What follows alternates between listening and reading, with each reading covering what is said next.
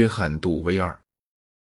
我不再多阐述我对真和假的看法，现在要开始研讨杜威的学说。杜威并不讲求那些将会是绝对真的判断，也不把这种判断的矛盾对立面斥之为绝对假的。依他的意见，有一个叫探究的过程，这是有机体同它的环境之间的相互调节的一种。从我的观点来看，我假令愿竭尽可能跟杜威意见一致。我应当从分析意义或含义入手。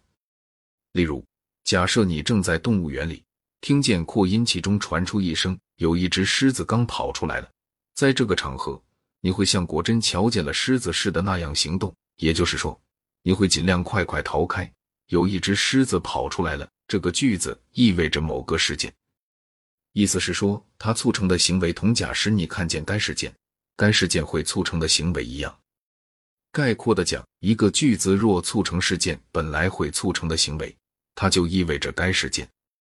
假如实际上从来没有这样的事件，那个句子就是假的。对未用言语表达的信念，讲法完全相同。可以这样说，信念为有机体的一种状态，促成某个事件呈现于感官时会促成的行为，将会促成该行为的那个事件是此信念的含义。这个说法过于简单化。但是可以用来表示我线下主张的理论。到此为止，我认为杜威和我不会有很大分歧。但是关于他的进一步发展，我感觉自己跟他有极明确的不同意见。杜威把探究当作逻辑的要素，不拿真理或知识当作逻辑的要素。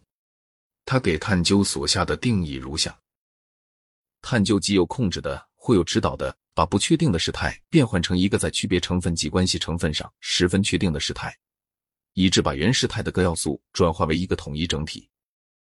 他补充说，探究涉及将客观素材加以客观的变换，这个定义分明是不妥当的。例如，试看练兵中士跟一群新兵的交道，或泥瓦匠跟一堆砖的交道，这两种交道恰恰满足杜威给探究下的定义。由于他显然不想把这两种交道包括在探究之内，所以在他的探究概念中必定有某个要素，他在自己的定义里忘记了提。至于这种要素究竟是什么，我在下文中即将去确定。不过，我们先来看一看，照着定义的原样，要出现什么结果。显然，杜威所理解的探究为企图使世界更有机化的一般过程的一部分。统一的整体应该是探究的结果。杜威所以爱好有机的东西，一部分是由于生物学，一部分是由于黑格尔的影响流连不散。如果不以一种无意识的黑格尔派形而上学为基础，我不明白为什么探究预料要产生统一的整体。假若有人给我一副顺序混乱的扑克牌，请我探究探究牌的先后顺序。假若我遵照杜威的指示。我先把牌整理好顺序，然后说这就是探究结果所产生的顺序。我在整理牌的时候，倒是要将客观素材加以客观的变换，但是定义中考虑到这点。假如最后人家告诉我说，我们本来想要知道把牌交给您的时候牌的先后顺序，不是您重新整理过后的先后顺序。我如果是杜威的门生，我就要回答您的想法根本太静态了。我是个动态的人，我探究任何素材，先把它变动成容易探究的样子。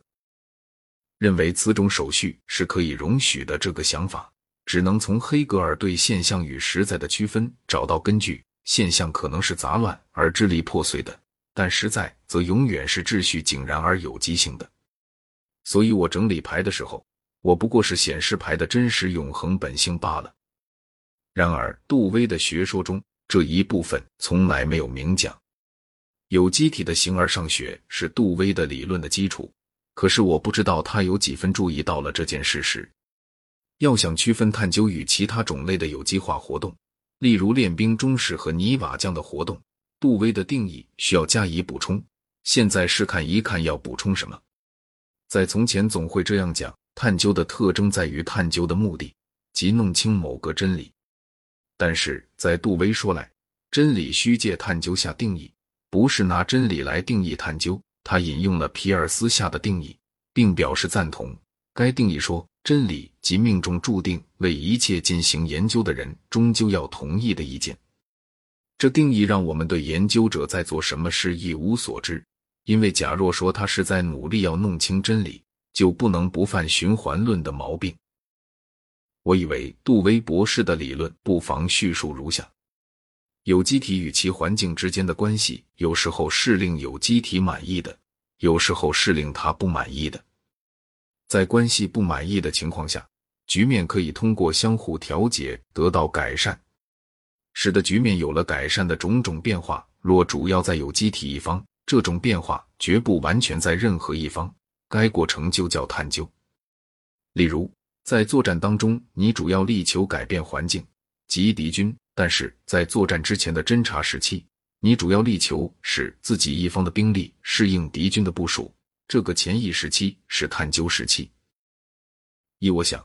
这个理论的困难之点在于，把一个信念跟普通可说是证实这信念的那件事实或那些事实之间的关系割断了。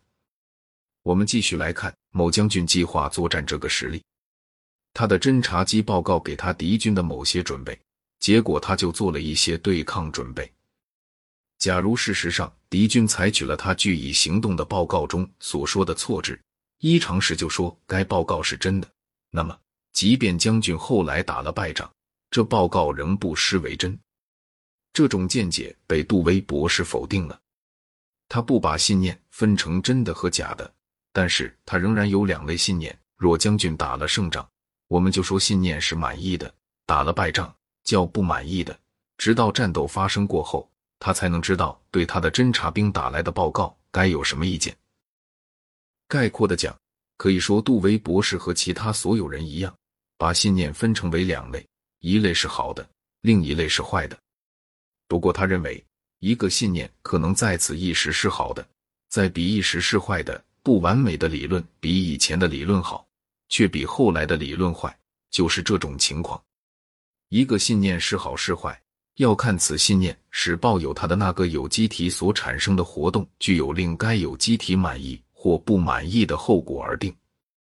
因而，一个有关以往某事件的信念该化为好的或化为坏的，并不根据这事件是否真发生了，却根据这信念未来的效果。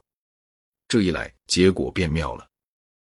假设有人对我说：“您今天早晨吃早点的时候喝咖啡了吗？”